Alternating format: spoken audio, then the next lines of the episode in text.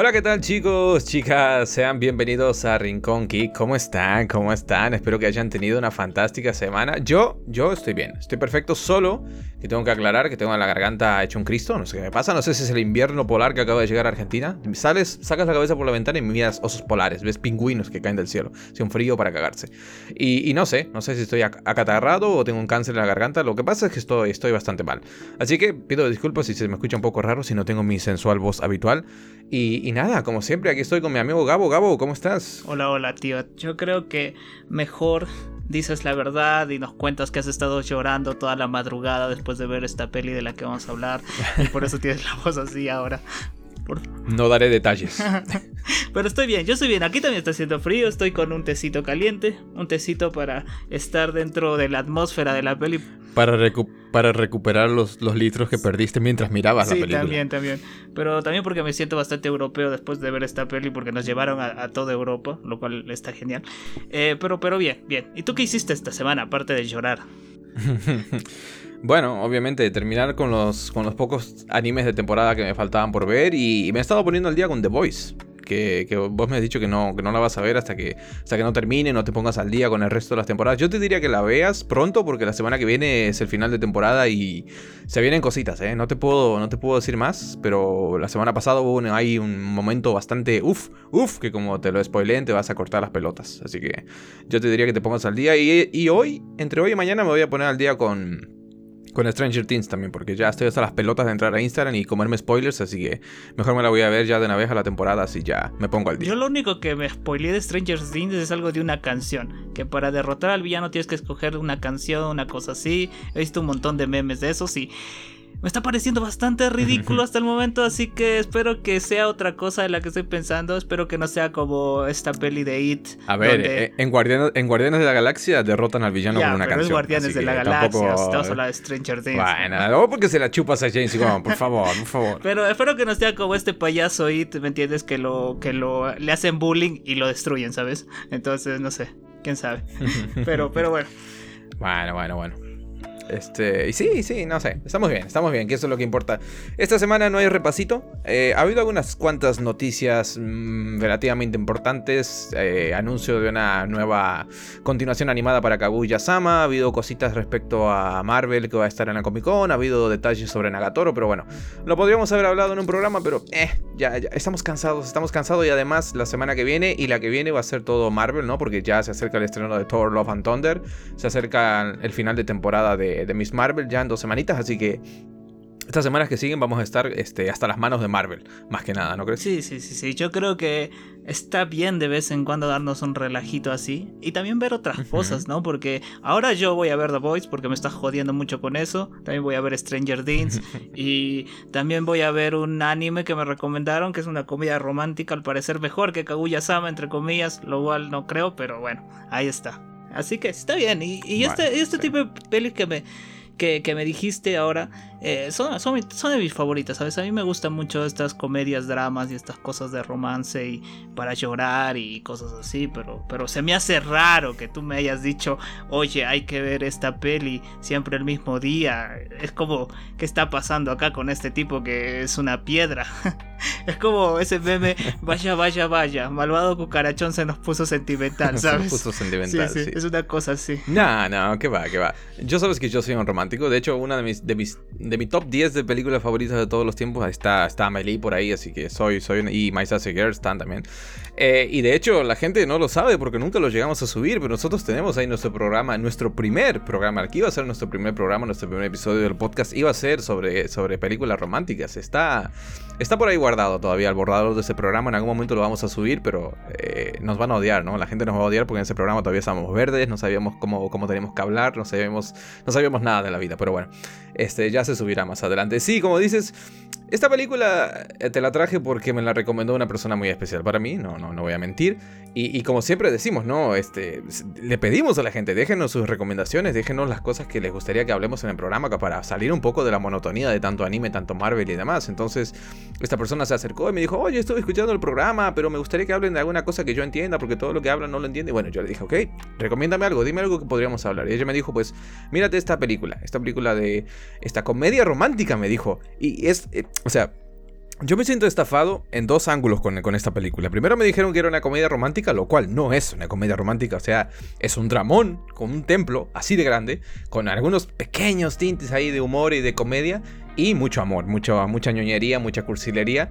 Y lo segundo con lo que me siento estafado es que eh, a mí en ningún momento me contactaron para que yo diera mi permiso de que usara mi vida para hacer una película. O sea, no sé quién agarró el guion de mi vida y, lo adaptó para hacer una película, pero yo, yo no me enteré de eso. En ningún momento a mí me llegaron las regalías, no me pagaron por eso. Así que, como digo, venimos con esta película que se llama Siempre el mismo día, una película del año 2011. Ya, ya, ya es retro la película. ¿Te das cuenta, Gabo, que las películas del 2010 ya son una cosa retro? Ya, así de viejos estamos. Sí, sí, sí. Sabes, cuando estaba viendo esta peli, yo la vi hace cuántos, cinco años atrás, porque una amiga me la recomendó, porque le dije, recomiéndame algo, y me dijo, mira, esta peli es de, mis favoritas, qué sé yo. Eh, y recuerdo que para mí era algo novedoso el ver a, la chica siempre sola y al chico viviendo la vida loca, ¿no? Porque siempre en estas comedias dramas es la chica la que sale adelante, es la que la chica que, que encuentra pareja después de dejar el chico, es el chico que generalmente se queda solo y triste a un lado, ¿no? Entonces para mí fue bastante refrescante esta peli cuando la vi por primera vez, ¿sabes? Eh, y yo estaba acostumbrado a las comedias románticas bastante, que esta peli también me, me pegó mucho en el hecho de que, como mencionas, no había mucho eh, ah, chiste, no había muchas escenas graciosas, sino todo era en un plano de que algo malo va a pasar. No sé cómo te sentiste con esta peli, pero desde que arranca y ves esos planos, todo en fondo azul, todas esas cosas oscuras que medio película de Batman parece, te das cuenta de que aquí algo malo va a pasar, aquí todos se van a morir, no sé, no sé cómo lo viste tú, pero esa es la primera impresión que me dio la película. Yo tengo que eh, mi don, mi maldición fue que antes de empezar la película ya mi amiga este, me destripó el final. o no el final, pero me destripó el, giro que sería aquí. Spoiler, si alguien no vio la película voy a, voy a revelar un momento crucial de la trama que, que, sería mejor que se lo, se lo vean. Así que se pueden saltar los siguientes 15 segundos. El momento del accidente yo ya me lo había, me lo había spoileado, así que no tuvo ese impacto para mí. Pero así como dices, desde el momento, desde la propia fotografía de la película, que es bastante fría, ¿sabes? En muchos momentos te das cuenta de de que es un tono mucho más serio, mucho más maduro y, de que el mensaje de la película eh, va por otro lado, ¿sí? Ah, eh, hablaremos de eso un poco más porque al final esta película que está dirigida por, por Lon Scherfik, es una directora danesa, porque siempre estos apellidos súper complicados, que yo desconocía totalmente, estaba mirando así por encima su filmografía y de lo que tiene no he visto prácticamente nada. Dirigió una película este, que se llama An Education, Enseñanza de Vida en, español, que es como una. También una especie de comedia romántica sobre una relación de un tipo ya maduro, de 35 años, que conoce a una chica de 16. ¿Espera, qué? No te voy a decir que me, me, interesa ese producto o servicio. pareciera, que todo lo que esta señora dirige está un poco, un poco inspirado en mi vida, ¿no? y. Por favor, no me funen. FBI, no. no, no, Y, y además, esta película, este, siempre el mismo día, de la que vamos a hablar eh, el día de hoy, eh, es, una adaptación de una novela, ¿no? Que lo estábamos eh, chequeando antes de comenzar, porque estábamos mirándola y, nos damos cuenta de que hay ciertas diferencias, ¿no? Entre la, entre la novela y la película que, podríamos mencionar antes de hablar de lleno de, la peli. Bueno, sí, hablando de estas diferencias, me, contaste cuando estábamos hablando un poquito de esto antes de grabar que había mucha gente que decía que era una mala adaptación, ¿sabes? Y yo no lo siento así. Después de ver estas diferencias, entre comillas, siento que las cosas que se omitieron, por ejemplo, que, que Dexter en el libro tiene una hermana, o que, no sé, Emma trabajaba en un teatro antes de que sea mesera en este restaurante mexicano. La verdad, para mí no son cosas relevantes. Yo siento que eh, la esencia de la historia siento que está bien plasmada en el libro, ¿sabes? Porque no hay nada que haya dicho, wow, esto lo cambia todo, como, como el tipo de, de influencer. como, sí, sí, como, como, las miniaturas. Sí, sí, sí, lo cambia todo, o sea, no. Yo creo que lo más eh, que podríamos resaltar de estos cambios es el hecho de que Dexter en el libro no es guapo, no es peruano. Es peruano, sí. Eh, no es Jim Stark, ¿sabes? No es este papucho que por cierto cuando yo vi a Jim Stark dije, si este tipo saldría en Crepúsculo le quedaría perfecto, ¿sabes? Porque parece un vampiro. No sé cómo lo viste tú, pero me dio un aire a Robert Pattinson, pero es guapo el cabrón, sí, es guapo. Eh, eh, es peruano en el libro, tiene el cabello oscuro como yo, tez morenita. Es moreno. Sí. y de hecho Emma se burla de su cabello y, y, está bien. ¿no? ¿Sabes? En la peli Emma menciona que tenía un crush por él, ¿no? Era su crush. Entonces yo siento que tiene más, más, más sentido que el tipo sea feito, no sé. Lo siento, lo siento más realista que el tipo sea feito a que sea el papucho que es, ¿sabes? Porque...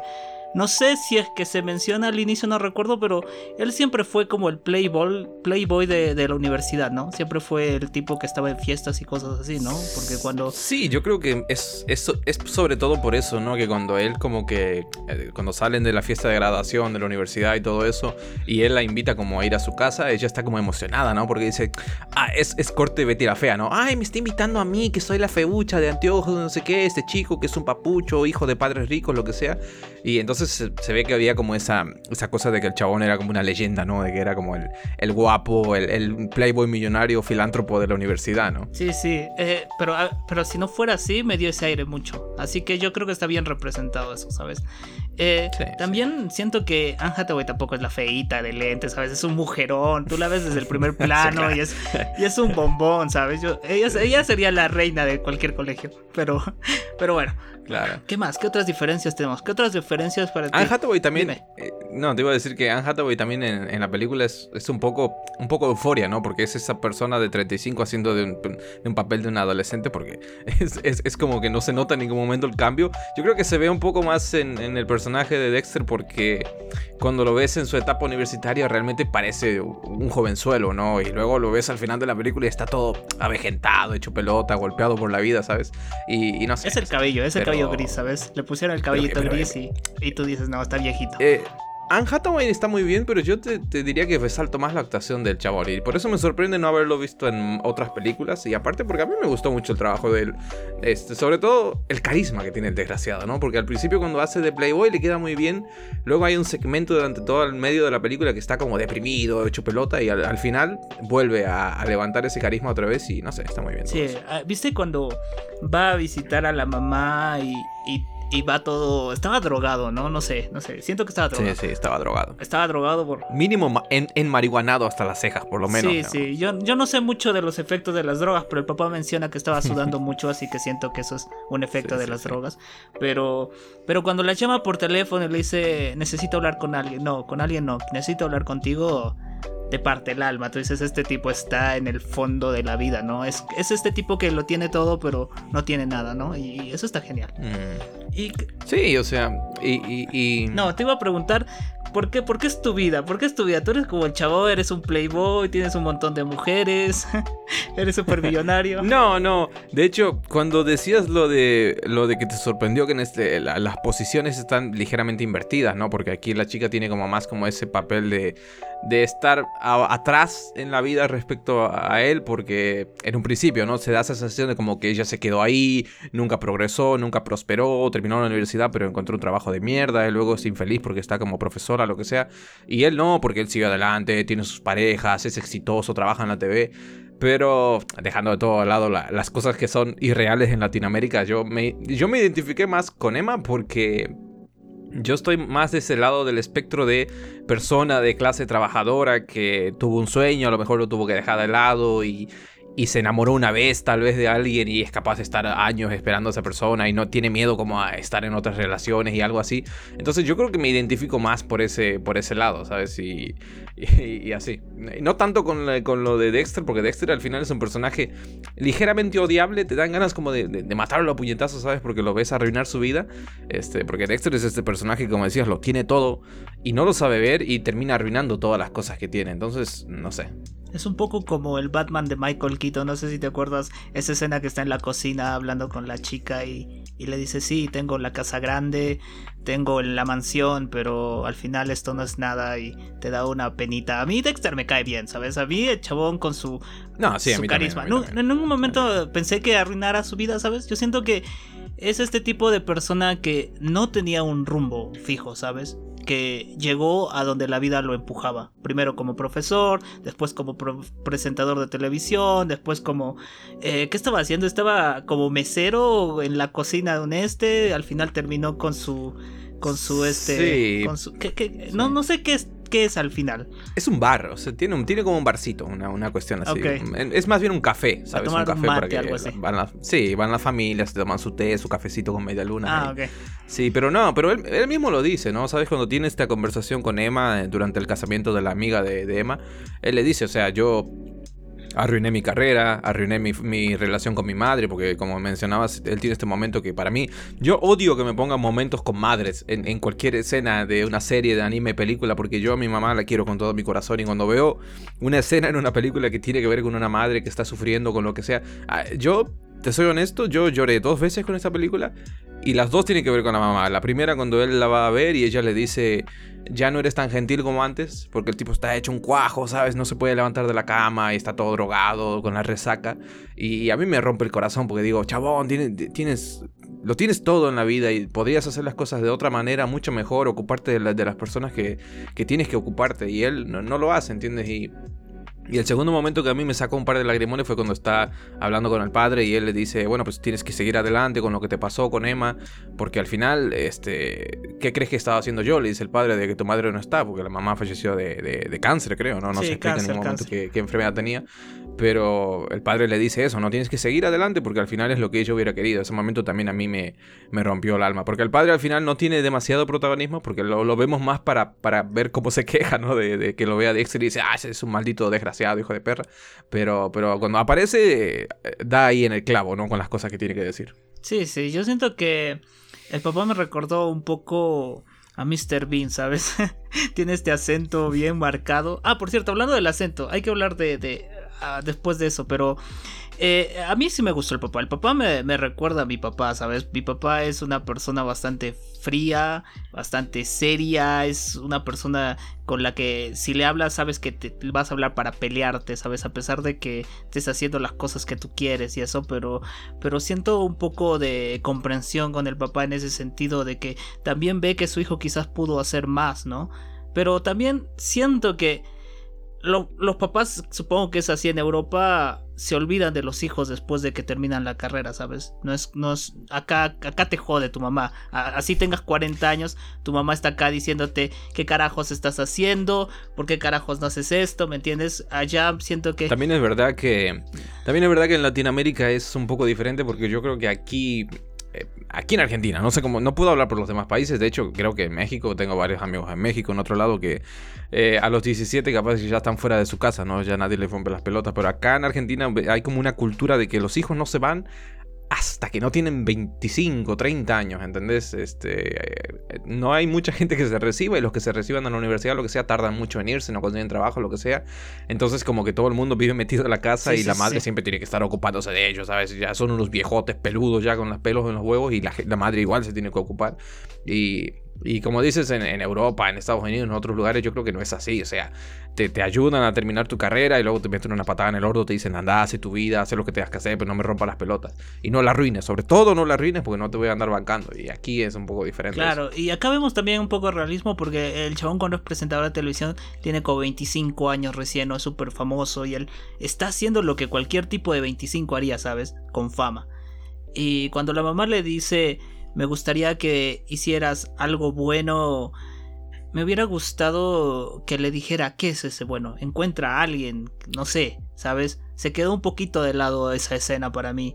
Porque él, él mismo le pregunta, ¿qué quieres que haga? Porque ahí vemos que es todavía este chabón que no sabe qué hacer con su vida, ¿no? Está ahí porque la vida lo mandó ahí. Entonces, yo siento que necesitaba el personaje algo así de la mamá. Pero bueno, Supongo que también la mamá no va a estar ahí para arreglarle todo, ¿no? Así que... Y menos viéndolo drogado, quizás diría, bueno, ¿qué le voy a decir ahora? Quizás le digo algo importante y se olvida después, ¿no? Pero, pero bueno. Siento que Dexter está bastante perdido desde el inicio de la novela, de la novela o de, de la película, ¿sabes? No sé cómo lo viste tú, pero, para, pero a mí me da pena, a pesar de que lo quiero, a pesar de que me gusta el personaje, pero, pero es bastante triste. Incluso cuando lo ves ligando en los bares y, cosas así, es como... Ah, ¿Sabes? No sé, no sé. Bueno, pero yo creo que antes de, avanzar en el estudio de Dexter, porque al final ambos personajes tienen lo suyo, yo creo que vamos a regresar un poco al principio vamos a empezar desde el principio de vuelta y a enfocarnos un poco más en lo que es la relación ¿no? entre Emma y Dexter, que al final es, es lo importante de la, de la, película. Y vamos a dejar ese pequeño detalle que habíamos mencionado, que hay varias cositas que cambian del libro hacia la película, que es algo que pasa con Dexter al final, que lo vamos a mencionar ahora, porque si no es como empezar la casa por el techo, ¿no? Este, siempre el mismo día, la película arranca mostrándonos la, la relación, el, el, último día de, de, la universidad, la, la, fiesta de graduación de estos dos personajes que son Emma, interpretada por Anne Hathaway, y tenemos a, Dexter, ¿no? Que está interpretado por Jim Sturgess. Entonces, ¿qué pasa? Que ellos en la durante la, la, fiesta, lo que sea, termina la fiesta, están ese típico momento, momento de adolescencia en el que estás ya viendo salir el sol y estás todo, todo borracho, no sabes ni dónde estás. Entonces estos dos personajes que al parecer no se conocían, ella lo menciona que como que alguna vez él fue a una fiesta, a su fiesta de cumpleaños, creo, le terminó tirando vino, un desastre, eh, pero él la invita a ir a su, a su departamento, ella acepta, van y no pasa nada, al final no pasa nada entre los dos, pero este, se forma una bonita amistad, ¿no? A partir de este día, que es el día 15 de julio, hay que recordar esta fecha, vemos, y esto es interesante, es un, es un concepto interesante para, para, la trama de una película, vemos como a lo largo de 20 años, eh, ese mismo día en la película nos muestra qué sucede en la vida de estas dos personas ese mismo día, cada 15 de julio durante los siguientes 20 años. Y entonces aquí vemos cómo, eh, esto es lo que a mí me gusta de la película, que no se enfoca tanto en las en la parte romántica, sino que es más una historia con un mensaje acerca de la vida, de cómo pasa el tiempo, de las decisiones que tomamos, de qué nos cambia, de qué nos hace lo que somos. Y, y no sé, o sea, como mencionábamos al principio, tenemos a, a Emma que nunca logró despegar, o sea, salió de la universidad y se quedó anclada por un tiempo en este trabajo en el que estaba ahí vendiendo comida mexicana, ¿no? Era como, como un barcito, una cosa así muy, muy loca. Y por otro lado tenemos a Dexter que al venir ya de una familia bien, eh, tenía las cosas un poco más cimentadas, ¿no? Para hacer su camino y empezó, este, rápidamente se convirtió en, en, un, direct, en un protagonista de, de, esos típicos realities de, televisión y así. El MTV europeo. Sí, era una especie de MTV, que por cierto, que, cringe da, ¿no? Me, por un momento yo estaba viendo Dexter y decía, yo soy Dexter también en ese sentido, porque me, siento delante del micrófono a gritar cosas y después digo que estoy en mi casa y digo, ¿qué estaba haciendo? ¿Por qué? ¿Por qué? Pero, pero bueno, al final tenemos esta relación de estos dos personajes y, y nos va mostrando qué sucede en la vida de cada uno a lo largo de todos los años. Y no sé qué tienes que decir. En, general, ¿cómo te sientes con la película? ¿Te, sientes que, la, que estuvo bien contada la relación? ¿Te sientes, sentiste que... ¿Cómo viste a los personajes? ¿Sentiste que fue, tomaron las decisiones correctas? Eh, ¿Cómo tomaste el hecho de que tardaran, no sé si 15 años en, en darle el paso de decir vamos a ser una pareja, ¿no?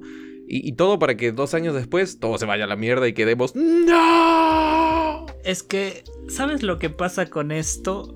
Es es el hecho de que tenemos tantas cosas que hacer en nuestras vidas que a veces las cosas importantes importantes las dejamos de lado siempre, ¿sabes? Deslumbrados por fama, deslumbrados por un sueño, ¿me entiendes? A mí me gustó que a Emma le costara publicar su libro, ¿sabes? Eso, eso es algo que a mí me fascinó, me, me fascinó de que Emma tuviera la vida realista que, tuvo. Eh, yo siento que, que Dexter, a Dexter esta es una de esas personas, no sé si, si a ti te ha pasado que en, en, la clase en la que terminaste tienes amigos que eran bastante guapos y, o amigas guapas que terminaron siendo modelos y terminaron siendo medios famositos, entre comillas, famosos locales, ¿no? Eh, eso, eso, eso me pasó a mí, ¿sabes? Y yo veo y tengo amigos que, que, que, que terminaron el colegio y, y lo jalaron las empresas, por ejemplo, a amigas lo jalaron las empresas de cerveza y le decían, vas a ser modelo, vas a estar acá, te vamos a llevar acá, acá, acá. Y tengo amigos que, que son modelos de tiendas de ropa locales y cosas así, ¿me entiendes? Y ellos vivían esta vida loca, ¿sabes? Y estamos nosotros, los, los feitos, que tuvimos que estudiar y eso. Se llamaban del Discovery para hacer un comercial de chimpancés. Sí, sí, sí. Decían, a ti no te tenemos que poner mucho maquillaje, tú, tú arrancas así nomás. Y, y, a mí la película me dejó un bonito, un bonito mensaje, ¿sabes? Yo siento que cuando terminé de ver la peli fue como Your Name, ¿sabes? Cuando terminas llorando, lagrimeando, pero estás feliz y dices... Eh, quiero vivir la vida, quiero disfrutar a las personas que están a mi alrededor, ¿sabes? Y, me, Yo más gusta ese la compararía así Perdón por interrumpir, no, pero más, yo más cuando pasa lo que pasa, la comparo con eh, quiero comerme tu páncreas, ¿no? Porque ambas tienen ese momento de la película que te golpea como un, como un camión y dices, esto es inesperado. y, cambia la dinámica de la película, ¿no? Y, la hace muy diferente a lo que estamos acostumbrados. Mira, te voy a decir que la muerte de Emma no me gustó para nada. Porque, mira, entiendo que yo lo que al principio entendía es que Emma estaba dejando su bicicleta, pero tenía la mente dispersa, ¿no? Está, habían peleado y cosas así, pero. Y yo dije. Bueno, ahorita la, la matan ya. ahorita le pisa un camión. Ya, ya estaba, ya estaba claro que iba a ser ahí. Eh, pero después vemos que Emma está ahí, pone su manito para que pase por la carretera y cosas así. Y tú dices, bueno, tan distraída no estaba, ¿sabes? Para que no vea la carretera y bueno sí pero pasa todos los días eso un camión que pasa en rojo que, no lo llegaste a ver o que no lo esperas sencillamente. A mí sin ir más lejos yo me levanto todos los días a las 4 de la mañana me voy a trabajar y cuando me bajo ahí en la zona céntrica tengo que estar esquivando coches que, que, ¿de dónde saliste cabrón? porque, no, te lo esperas sabes bueno, pero bueno. bueno, bueno. igual que quizás no quería que se muriera porque todo estaba bien a pesar de que no estaba bien. Y eso, y eso es lo hermoso de la peli, porque ellos están juntos, pero siguen teniendo problemas, ¿sabes? De pareja. Y eso está genial. No es como el final Disney. No es un cuento de hadas. Es un... Sí, sí, sí.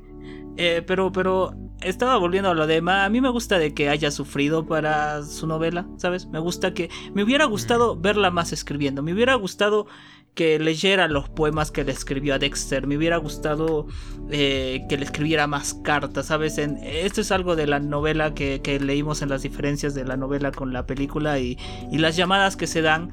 Eh, en el libro es a través de cartas, ¿no? Emma le manda cartas y, y Dexter le manda postales a ella de los lugares donde está y cosas así, ¿no? Entonces, eso me hubiera gustado más. Porque siento que Emma escritora, no tenemos nada de Emma escritora. Y yo, a mí que me gusta la literatura y me gusta estas cositas, me hubiera gustado un poco más de esto de más, ¿sabes? No sé cómo lo sentiste tú. ¿A ti te dio igual eso? Mm, no me dio igual porque yo sí que estuve, o sea, está durante toda la película te muestran esa faceta de ella, te lo mencionan al menos, no te lo muestran explícitamente, no te dicen, mira, te voy a leer esto que escribí, pero sí que mencionan, ah, es que estuve escribiendo poesía, ah, tuve una idea para esto y tuve una idea para esto otro. Y dices que te hubiera gustado que sea como en, la novela. Y si hubiera sido como en la novela y no hubiera habido llamadas telefónicas, no hubiéramos tenido la escena de, Dexter llamándola y diciéndole que quiere hablar con alguien. No, quiere hablar con ella. Así que no te, no te retractes ahora de tus palabras. No, o sea, pero, yo siento que esa, esa llamada sí se, sí se.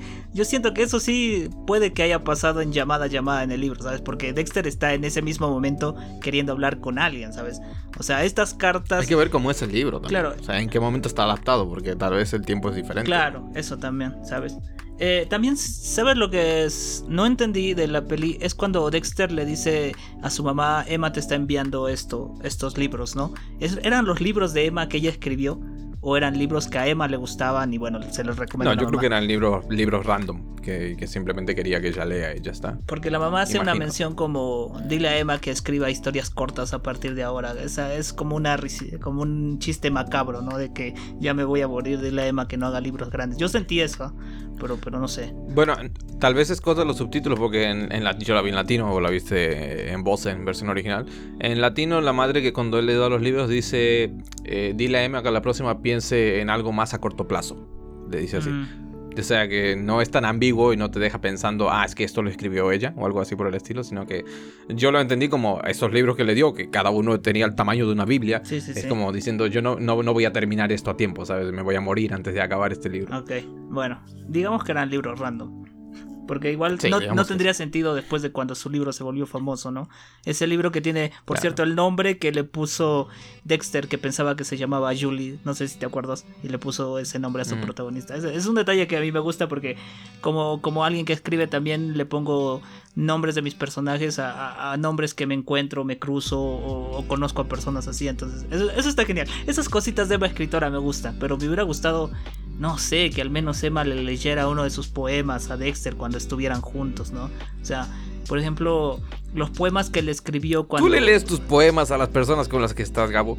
Tú tienes una pareja y le dices, mira este poema que escribí. Apuesto que no, cabrón. Así que nada. No, pero. No, yo, yo creo que no es necesario. O sea, se podría haber puesto sí, pero tampoco arruina la dinámica de los personajes ni, ni, ni, deja desdibujada a Emma. O sea, sabemos que la pasión de Emma es la, la escritura y eso es lo que importa realmente. ¿Te gustó la relación de Emma con Ian, el comediante este que se parece a ti?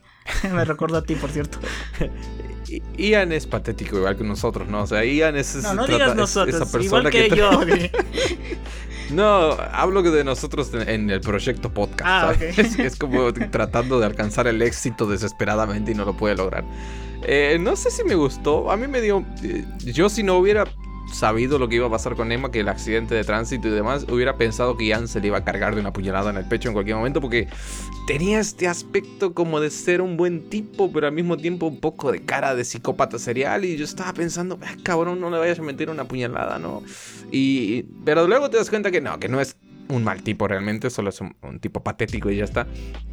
Pero no sé, no sé, es un personaje que eh, es importante eh, para entender que el avance en la vida de Emma, ¿no? Pero realmente no, no, no aporta mucho más, no me pareció un personaje importante, como dice él, nunca, no es ni siquiera gracioso, la única vez que hizo reír a Emma fue cuando se cayó por las escaleras, ¿sabes? Entonces, no sé, no sé, pero sí que me gustó este momento que tiene al final con, con, con Dexter, ¿no? Cuando se encuentran de vuelta en el café y, y platican acerca de lo que, de lo que pasó, ¿no? Y de, este momento que para mí es, es, esa frase que le dice Ian, ¿no? Eso de que que luego hablaremos, ¿no? De cómo, de cómo es diferente en ambas en las versiones en, el, libro, no sé si me dijiste, o en, la versión original, que ella le dice algo así como, siempre te odié porque pensé que eras un hijo de puta, básicamente, y, y todo eso, pero Emma te hacía ver como si fueras algo decente, y tú a cambio de eso hacías a Emma muy feliz. Y siempre te voy a estar agradecido por eso, ¿no? Y eso también es, es bonito, ¿no? Porque a veces cuando tienes una pareja a la que quieres mucho, lo que sea, y luego la pierdes por X motivo, ¿no? Y se convierte en tu ex. Y, y, por lo general nunca nos acercamos. Esto de que pasa en la película no sucede en la vida real. Si te acercas a la nueva, a al nuevo novio de tu expareja, te acercas para pegarle o para partirle la cara, pero no creo que te acerques para decirle, hey, qué, qué bien, ¿no? Lo tuyo con ella.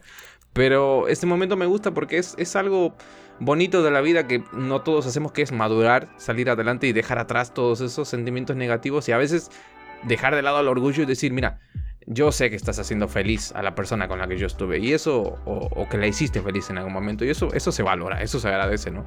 Yo creo que se dio ese momento porque Emma murió. Siento que si Emma hubiera estado viva, ya nunca hubiera pasado esto, ¿sabes? Como dices, volver a hablar con el novio de tu ex para decirle algo así, se da justamente en momentos necesarios como estos, ¿no? Porque yo siento que Ian también comprendía que así como Emma estaba mega loca enamorada por, por Dexter, sentía que Dexter era alguien que también la amaba mucho, ¿no? Yo siento que el hecho de que Dexter la haya mantenido alejado de su vida, nunca le haya dicho, sí, vente conmigo, hay que vivir la vida loca juntos, Emma, o ven a mi departamento, que, que aquí tengo un montón de espacio, cosas así. Yo siento que eso es una forma de demostrar el amor de Dexter por Emma, ¿sabes?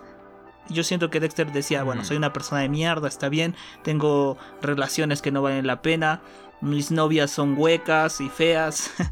Por cierto, que cringe la novia, la primera novia de Dexter. Eh, pero siento que es una forma de decir, Emma no se merece esto, ¿sabes? Y eso, y eso es algo que me gustó de Dexter. Y yo siento que eso es algo que Ian rescataba de, de él. Y yo siento que Ian también sabía que Emma no lo quería, ¿sabes? Yo siento que él es como se me hizo... Lo que lo hace incluso más patético. Sí. es como sois la segunda opción, ¿no? Y eso es algo que odié del personaje porque a pesar de que sé que él sabía que era eso, el tipo era un mantenido de mierda, o sea...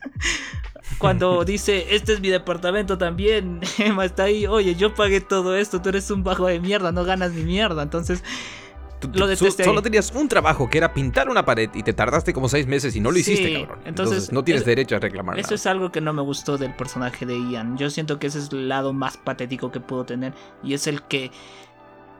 Y pero si te das cuenta y Emma no fue esa persona que le hizo alguien decente a Ian, sino Ian encontró a su mujer y a sus hijos. Y yo siento que esa mujer, que no sabemos quién es ni cómo se llama, hay que decirle Juanita, eh, fue esa persona para Ian, ¿sabes? Y lo volvió alguien decente también porque él dice, bueno, se, yo, creo, yo creo que es gracias a ella es que se da cuenta también que dice, no sirvo para la comedia, mejor me dedico a otra cosa, ¿no? Entonces fue como la Emma de Ian y o yo tal vez no.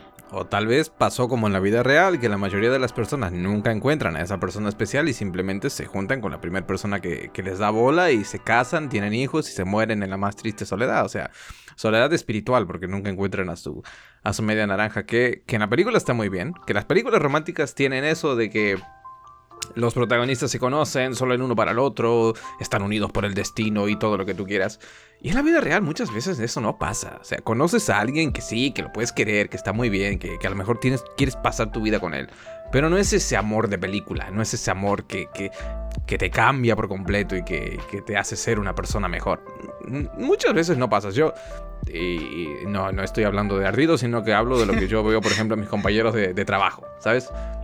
Tomo, como ejemplo a mis compañeros de trabajo, que tengo muchos compañeros de trabajo y, y, si honestamente los miras a los ojos y le preguntas, oye tú a tus 45 años, estás casado con esta mujer, tienes cuatro hijos, ¿cómo te sientes? ¿Sientes que la amas con todo tu corazón? ¿Sientes que es la mujer de tu vida? Te van a decir, no, o sea, la, conocí, pasó, se embarazó y nos tuvimos que casar y, y es es el pan de cada día en las relaciones normales y corrientes, ¿sabes?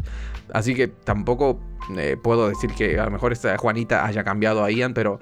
Y, por cómo es el personaje, por, por cómo es Ian, yo creo que es un conformista de mierda que sencillamente, bueno, dijo, mira, Emma, Emma ya no está, Emma me pelaba cuando estaba viva, ahora muerta seguramente me va a pelar menos voy a encontrar lo primero que pueda, me voy a agarrar a él y no lo voy a soltar, ¿sabes? Como, como el meme. Entonces, pero bueno, como te digo, Mira, pero yo siento que, si hubiera sido así, Ian no hubiera ido a hablar con Dexter y decirle esas palabras, ¿sabes? Yo siento que hubiera vivido resentido de alguna forma. Porque estas personas que mencionas, que es cierto que existen personas que conocen a alguien, la embarazan y tienen una familia porque sí, son personas que dentro de todo viven resentidos, viven pensando, esta persona arruinó mi vida, ¿qué estoy haciendo acá?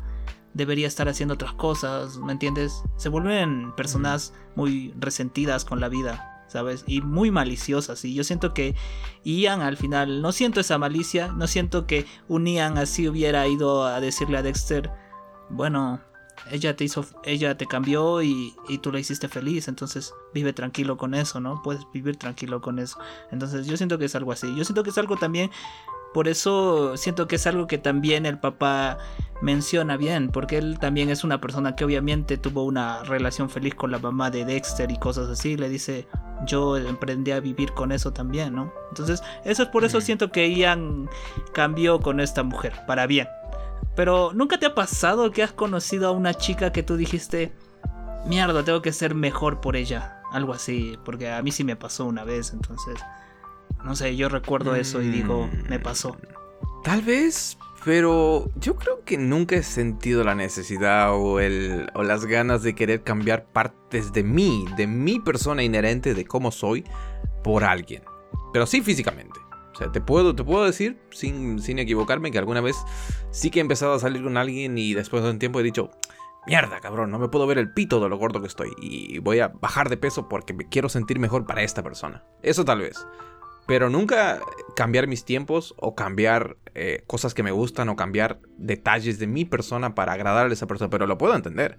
Eh, lo puedo entender. Y a veces también, eh, tal vez es una cosa de... no es que yo no sepa que esté mal y que esa persona está, está buscando lo mejor para mí o, quiero, o quiere mejorar partes de mí que están mal. Tal vez simplemente que yo soy muy cabeza dura para, para aceptar eso.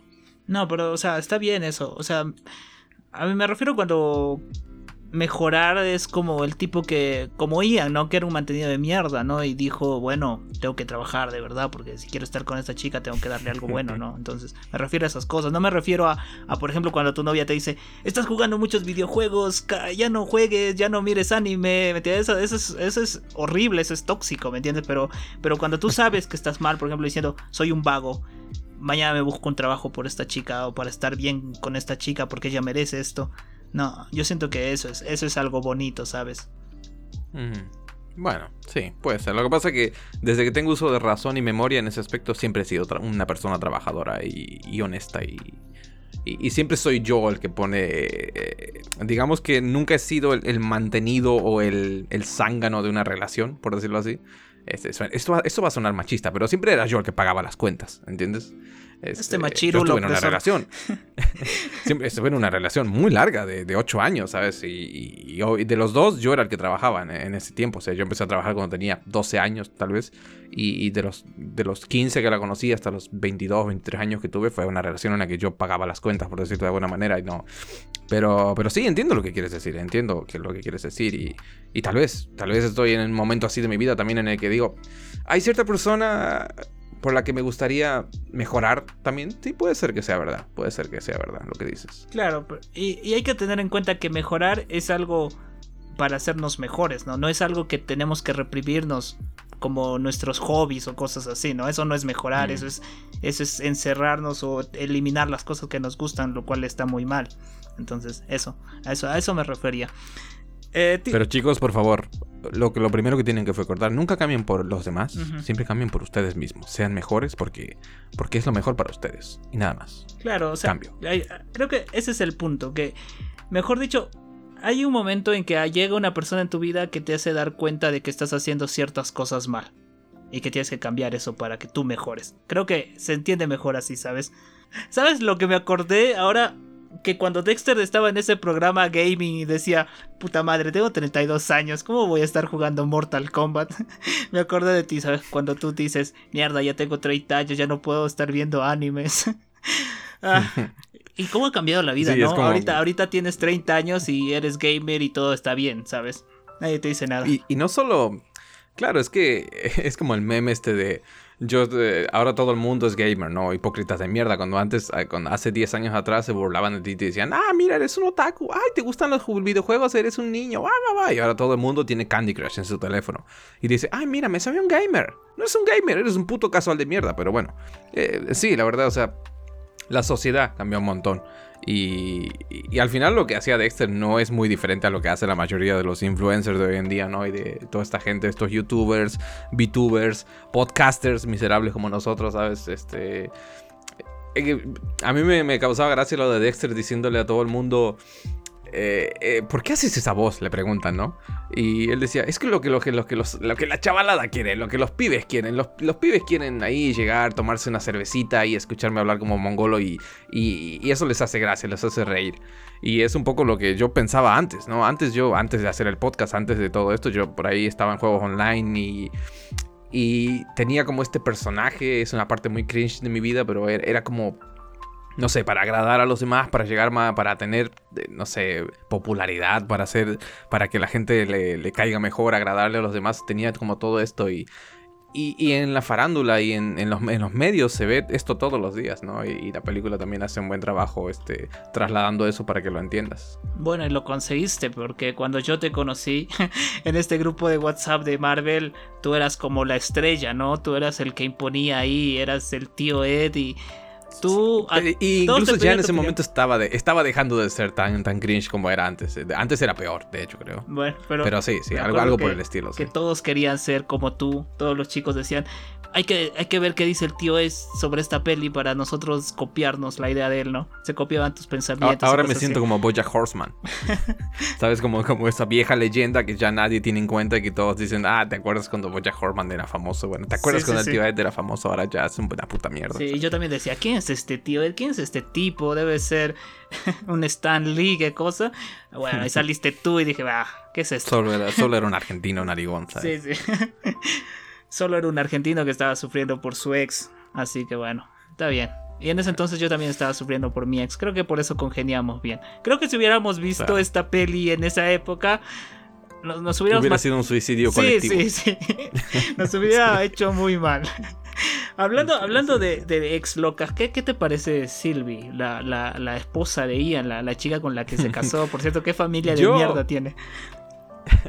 Cuando vi a la, a la, Yo supe, supe que algo terrible estaba por suceder, ¿no? Cuando vi que la tipa se puso mega escote y le dijo, tú cuida a la niña, yo iré a hacer esta movida. Y yo dije, uy, se viene lo que le gusta a Gabo, se viene el NTR, digo yo.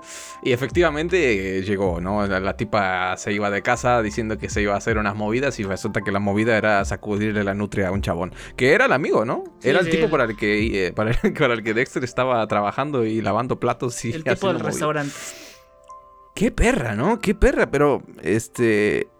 Yo creo que ambos fueron unos hijos de puta. No, no, no voy a decir que lo que, lo que hizo la mina está, lo que hizo la mina estaba mal. Pero Dexter también se casó con ella por porque la embarazó y por la plata. Claro. Honestamente, o sea, lo, que buscaba era eso, no, no, todo lo que le decía a a Emma, ¿no? Cuando tienen este encuentro en la fiesta de, de, de Tilly, Silly, como se llamaba la chica esta, la amiga. Tilly, Tilly. Eh, le decía, le decía algo así como, Sylvie llegó a mi vida, me cambió, me sacó del pozo, me hizo bullshit. Todo eso, y yo me lo miraba a Dexter con los ojitos de, mmm, mira con la cara que te mira Cobra, no te creo una mierda, amigo. Es todo bullshit. Eh, vos estabas ahí por la plata, amigo. Y por eso mm, me sentí mal por Dexter, porque al final el chabón estaba ahí con la bebé cuidándola, pero digo, bueno, al final es un poco lo que te merece, ¿no? Es el karma cósmico dándote en la cara, la cachetada. Y Dexter sabía que la tipa estaba yendo con otra persona, ¿sabes? Se le notaba en la cara. Que sí, sí. sí, No, no sé si lo viste, pero cuando estaba saliendo ella y se despiden, Dexter tenía la carita de, sí, te estás yendo a coger a otro, no, no te hagas a la idiota. Lo miraste y, dijiste, mmm, Dexter tiene la cara que yo tenía cuando mi ex se iba de mi casa, ¿sabes? Mm, Dios mío, era esto. así que así, así fue. Así fue. Eh, no, no, no seas así. Ninguna de mis ex Estabas como el, como el, perrito, ¿sabes? Con los flashbacks de Vietnam detrás. no, a mí nunca me han engañado, tío. ¿A ti te han engañado? Sí, sí, una vez, una vez. Ahora te hicieron una Silvi. Ahora hay que decirlo así, te hicieron una Silvi. Me hicieron una Silvi. Y yo, ¿qué te puedo decir? Fue hace mucho tiempo y, y obviamente si no te han engañado, si nunca a, mis oyentes eh, nunca les ha pasado esto de que te engañen, es una, yo no lo, lo, sentí, lo sentí feo, obviamente. Se siente feo porque es una sensación como de, ¿por qué? ¿Sabes por qué si yo estoy poniendo todo de mi parte? Si, ¿Qué hice mal? Lo primero que haces siempre es culparte cuando pasan estas cosas. Dices, ¿qué hice mal? ¿Sabes? ¿En qué no fui suficiente? ¿En qué te fallé? Y luego yo me puse a pensar, porque esta chica con la que estaba saliendo eh, había cortado con su pareja hace poco y había sido una relación larga, como de dos o tres años.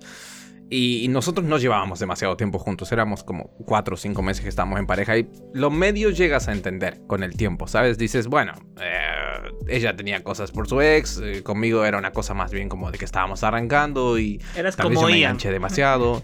sí, era un poco, sí, era un poco Ian. Y, con el tiempo lo llegas a, perdonar, pero no te olvidas de eso. Dices, mmm, y mira si me meto en una relación de vuelta y me vuelve a hacer lo mismo, mm, cabrón, que... Mm". Pero, pero bueno, no sé, ya, ya, ahora ya estoy viejo, estoy mucho más viejo y maduro y puedo ver al pasado y decir, bueno, entiendo por qué sucedió eso, eh, éramos más jóvenes, ella era mucho más joven, este, así que no, no sé. Si me pasara hoy, a mis 30 años, yo creo que sí me cortaría las pelotas. Metería las pelotas en un ventilador. A mí lo máximo que me pasó es saber que ella estaba teniendo, quería tener algo con otro chico, ¿sabes? Había, en la relación había un chico que le jodía, que era su amigo, entre comillas, que la llamaba cada rato y yo estaba como, ¿qué pasa acá? Y, y le terminé, y le terminé, ¿sabes? Le dije, oye, quiero terminar contigo porque no confío en ti, no confío en este amigo y, y ella me juró, me rejuró y lloró y dijo no tengo nada que ver con este tipo, lo voy a eliminar, lo voy a bloquear, te voy a dar mis contraseñas de mis redes sociales, no me importa. Y yo fue como, no, esto va a ser una cosa mega tóxica. Y, Tú le dijiste, querida, no quiero que sigas hablando con Carlos Verga Larga, no me convence. no me convence este tipo. No, pero, pero, pero lo terminé, lo corté y no sé si ellos habrán salido, qué sé yo, pero pero uno, uno presiente, ¿sabes? Uno presiente cuando hay algo. No sé si te ha pasado a ti. No sé si has presentido de que me están, me, quieren engañar o cosas así. Tu sentido arácnido. No, a, ver. no tengo un sexto sentido para las infidelidades. No puedo oler el olor a, miembro por la mañana, ¿sabes? En una habitación que no sea el mío. Pero... Y, tampoco, no sé, nunca he sido esa persona tóxica de revisar mensajes de mi pareja o o estar al pendiente de, quién le comenta. ¿Sabes que hay estos tipos que están como, oh, ¿quién te comentó eso? Ah, a ver, le diste un like a este hijo de puta. Oh, eh, eh, pero es mi primo, no me importa, te lo estás por coger. Entonces, eh, no. Y yo creo que muchas veces a muchas personas les pasa eso, ¿no? Que en su cabeza se va a construir. Ellos solo se construyen como esta película. Es como antes a mí me gustaba ver a, Germán Garmendia en los videos de Ahora Soy Germán. había un video en el que el tipo hacía esto como de, oh, mira, le escribió un hola y con esta H podríamos formar la palabra no sé cuánto. Y, la gente tiende a hacer mucho eso, ¿no? Se hace en la cabeza por, por, locuras. Este, y como yo no soy así, nunca, nunca me pasó eso. Y, y una vez que te pasa, cuando te pasa una infidelidad, pues ya te dices, bueno, bueno, ya. No hay nada que hacer. Cuando sabes que has dado lo mejor de ti para que las cosas salgan bien. igual te pusieron los cuernos, dices, bueno, pues, ¿qué se puede hacer? ¿Sabes? Ya tienes que, apechugar y salir, salir adelante con eso, ¿sabes? Sí, pero bueno. ¿Tú crees que Ian... Eh, ¿Cuánto crees que haya pasado para que Ian tenga una familia después de lo demo? Porque después de que, después de años, él va todavía borracho a su habitación o a su departamento a reclamarle las cosas, ¿no? Yo siento que este tipo... Mm pasó como 5 años, porque el tiempo es algo que, a pesar de que nos dicen es 15 de julio de tal año, tal año, tal año, tal año, en el tiempo en los otros personajes no es tan exacto, A veces es algo que un poco me sacó de onda de la peli. los niños son bastante grandecitos, ¿no? Cuando los ves ahí ya tienen como unos, ¿qué? ¿Siete años? ¿Cinco años? Tal vez los chiquillos que están ahí comiendo con la señora, con la con Juanita. Mm. Así que sí, sí que ha pasado. De hecho, la, propia, la hija de, de Dexter también, ¿no? Porque cuando Dexter y Emma empezaron a salir, la niña de Dexter que tenía como unos tres años, tal vez menos, era, era pequeñita todavía, ¿no? Así que sí, tiene que haber pasado bastante tiempo. Yo, hablando de cosas que, que no me gustaron de la película, eh, está bastante bien en general, ¿no? O sea, la comparábamos un poco cuando estábamos hablando fuera de, de, cámara, de micrófono, estábamos hablando un poco de, de Eterno Resplandor de una mente sin recuerdos, ¿no? Y es lo más flojo de, esta película, ¿no? De siempre el mismo día, de que a nivel cinematográfico es muy planita, ¿no? Porque Eterno Resplandor tenía este guion como súper enrevesado, ¿no? Y que te hacía confundir porque iba para atrás, para adelante, que empezaba por el final y luego al principio era el final, pero no sabían qué asuntos internos le tenían una trampa. Y aquí es como, bueno, arranca, eh, nudo y final. El nudo de esta película es bastante denso. A mí, no te voy a decir que me llegó a aburrir, pero todo el, debacle que hay en el centro con, con Dexter como cayendo en las drogas y, Emma como muy jodida por el tema este de, la enseñanza que la tiene nerviosa y la relación con Ian que va para el ojete y todo. No te voy a decir que me aburrió, pero sí que se me hizo bastante densa, bastante mm, lento. Por... La película es bastante larguita, en realidad. Las comedias, por o sea, comedias, las películas románticas para mí no, no podrían durar más de una hora y media. Y en este caso es como lo que más me, me jodió, creo yo, de la experiencia. Y la música, la música también, eh, olvidable, muy olvidable. Pero la música de canciones normales o la música, el soundtrack original? La música en general, el soundtrack, el soundtrack original, es, ah, yo no sé, más así que la recuerdo y tengo escenas que todavía me, me resuenan en la cabeza. Amelie, Amelie tiene una música hermosa. Y aquí es como, bueno, musiquita que está ahí de fondo de teléfono de los 2000, así unos, unos, unos ringtones, pero no, no, no, no me dice nada realmente. Pero la fotografía está linda, las locaciones están lindas. O sea, bueno, Europa también es hermoso. Yo miro, estas, yo miro estas películas. Y, a nivel de vestuario, sí, también. Sí, yo miro estas películas y digo, carajo, tengo que ir a Europa, tomarme fotos, porque hasta yo salgo guapo en Europa, ¿sabes? te, te, invita, te invita. Esto es algo que a mí sí me gusta de la película, es que te invita a los lugares donde pasan las cosas, ¿sabes? A veces hay películas que pasan en Londres, por ejemplo, pero no conoces mucho de Londres, no, no te transporta al lugar, pero esta peli supo cómo transportarte las calles y esas cosas. Me recuerda mucho a las pelis de Woody Allen, eh, a esta peli Medianoche en París, no sé si la viste, te la recomiendo, eh, que, vives prácticamente en Europa, en Francia, en esa peli y está hermoso. Y esto y me dio la impresión aquí, ¿sabes? Y eso, eso es lo que a mí me encantó. Yo siento que las escenas que que son en exteriores fueron las mejores. Por ejemplo, la escena de, donde se están bañando desnudos en el mar y todo está medio oscuro y parece como si estuvieran nadando en el cielo, ¿sabes? No sé si te dio esa impresión, mm. pero, pero a mí me gustan esas cosas. No, o sea, a nivel de fotografía y localización está bien. Aparte de eso, yo te diría que el tema vestuario está muy bien resuelto. Todo el tema de, cómo van a. Al final son 20 años, ¿no? De historia que tienen que cubrir. Y a nivel de vestuario, de, peinados, ¿no? De, maquillaje, está es bonito ver cómo va cambiando el tiempo, los estilos de la ropa, los teléfonos, ¿no? Todo eso. Ese es un detalle interesante. Ah, Al final pero, pero, Eva estaba con esa, ese vestido de siempre y su casaquita como en Bueno, pero es más pobre como yo, ¿sabes? En Dexter puedes ver eso claramente, ¿sabes? Desde el peinado hasta los pantalones, hasta la, hasta la mitad del ombligo con unos cintos ahí increíbles, a, ser una persona normal. Ya en el 2011 ya... El único que no me gustó del Dexter de 2011, el, platinado que se hizo en la cabeza y se arruinó el pelo el desgraciado. Ya no estaba tan guapo como estaba antes. Bueno, pues ya estaba viejito también. ¿Cuántos años ya tenía en ese entonces? Porque en el 89 es que tienen 21 o 22 años que salen de la universidad, ¿no? Sí, pasaron 20, así que están en sus 40 cabrón, ¿eh? Para tener 40 supuestamente se mantiene bien. ¿eh? Yo a los 40 voy a llegar hecho un cuajo. Yo a los 40 voy a parecer Stan Lee, ¿sabes? Todo arrugado y pelo blanco ya. Pero, pero sí. No, Amigo de Paul Rhodes Dexter. ¿sabes? Igualitos. sí, ¿no? O sea, es típico que... Eh, bueno, pero eh, engaña mucho eso, ¿sabes? Es como Robert Downey Jr., que tú lo ves en, en Avengers, en Endgame, dices que es película del 2019 y wow, mira, Robert Downey Jr., 55 años, se ve cabrón. Y luego lo ves ahora en, en, fotos ya sin maquillaje, sin el pelo teñido, y dices, wow, Robert Downey Jr. tiene 80 años, está hecho pelota. No, por cierto, habías mencionado esto de Robert que se veía viejito y todo así, pero es, es, es, una transformación para una película, ¿sabes? Donde va a ser así. No, no, está viejo el cabrón, está viejo.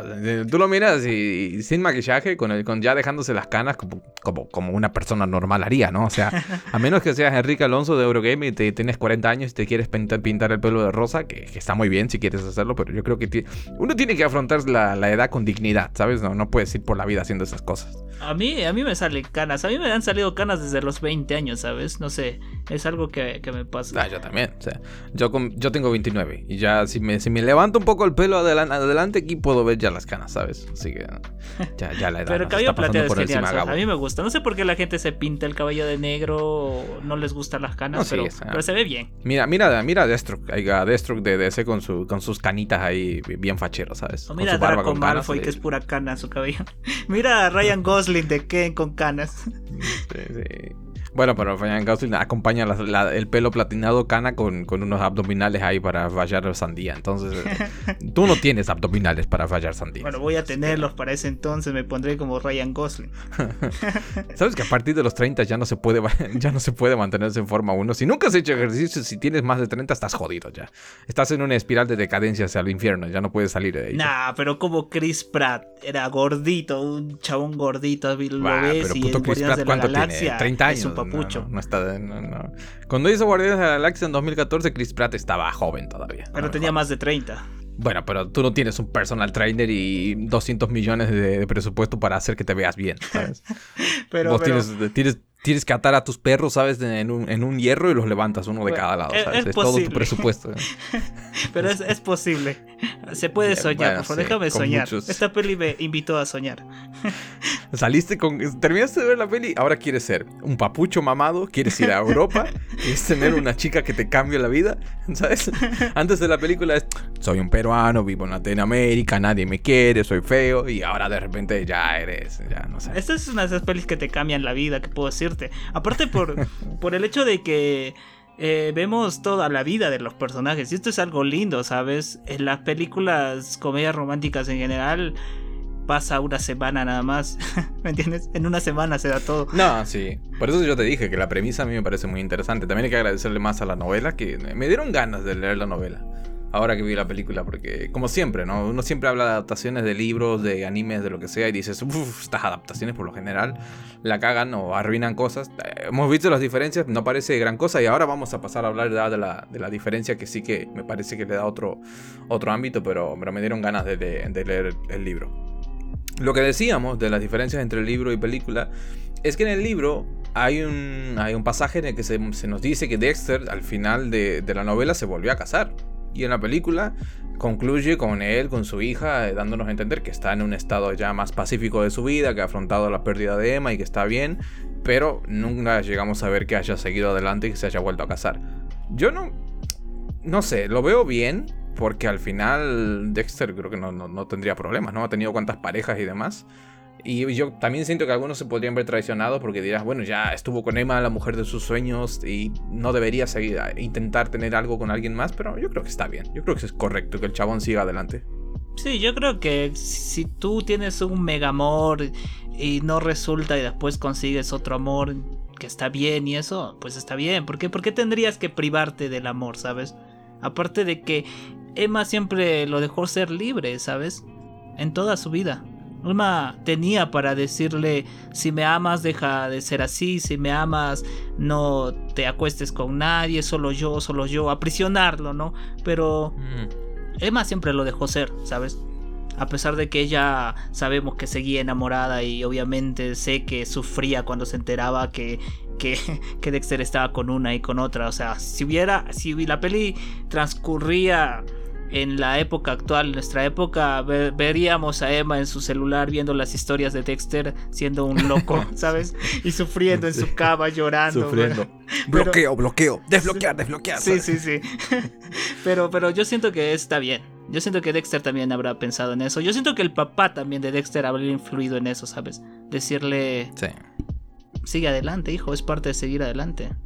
Y, y eso, ¿sabes? Yo siento que hay personas que siguen adelante y encuentran a alguien más, se da una oportunidad, y hay personas como el papá de Dexter que también se queda solo, ¿no? Ya está. Así que está bien, los dos está bien. Yo siento que el papá de Dexter ya, el papá de Dexter estaba pidiendo tierra también, ya a estas alturas de su vida que va qué va a querer hacer, qué va a querer buscar.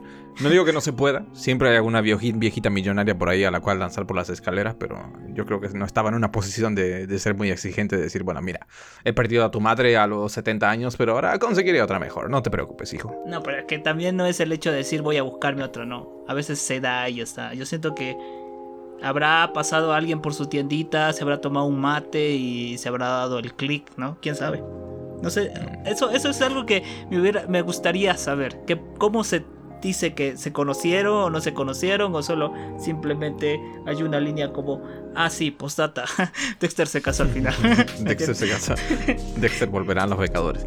No, bueno, ahora iremos a leer el libro y subiremos una historia en Instagram diciendo, ah, así era como... Ah, no creo que lo diga, realmente yo pienso que si, si esto está en la novela, será en plan epílogo, Dexter decidió volver a casarse o algo así, pero no creo que, no creo que haya como un capítulo dedicado a, mira, conocí a fulanita y hicimos clic por esto, me compró, me pagó de más, yo me enamoré por eso. No, no creo que, no, no creo, pero veremos.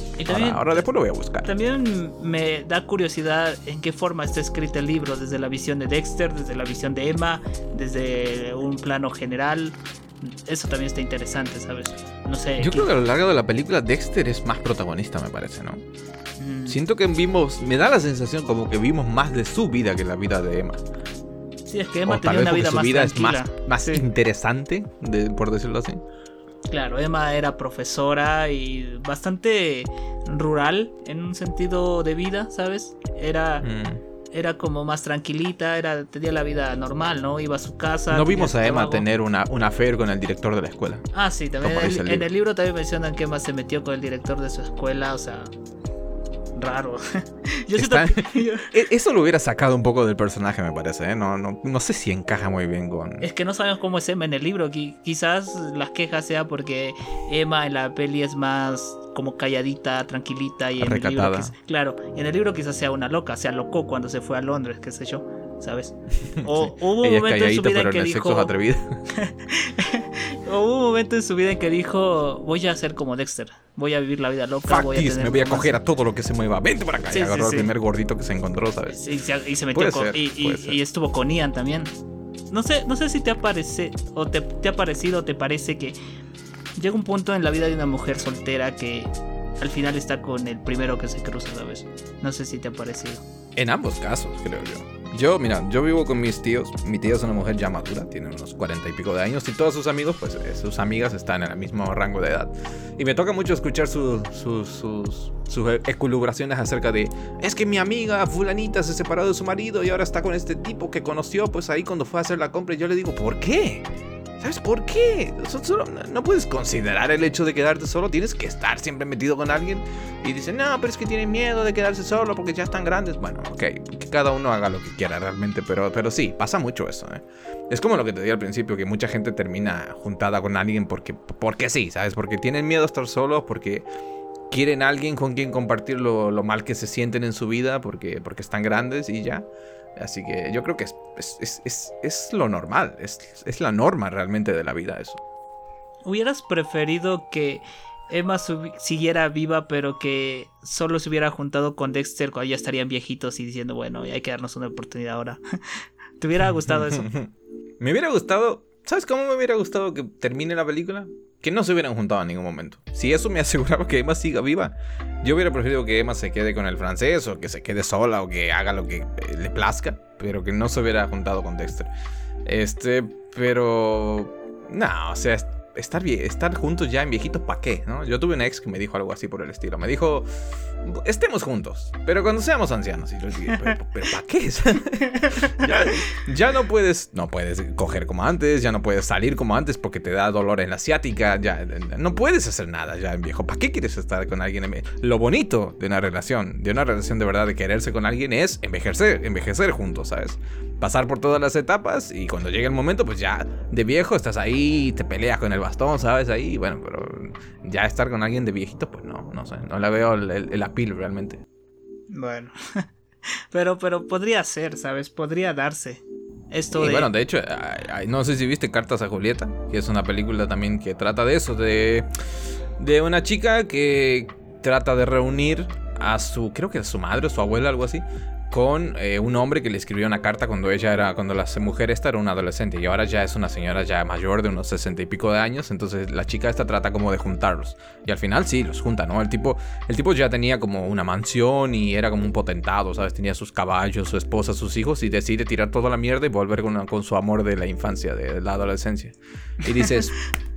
Qué bien, ¿no? Pero eso en la puta vida real no pasa, ¿sabes? Bueno, sí pasa, porque ahora las mujeres de 60 años son como Marisa Tomei, ¿sabes? Que tiene 60 y es una diosa. Bueno, bueno, bueno. Eso es en Instagram, Gabo. En la vida real parecen Mordor. Las mujeres son, son como los, los orcos del Señor de los Anillos a los 60 años son así.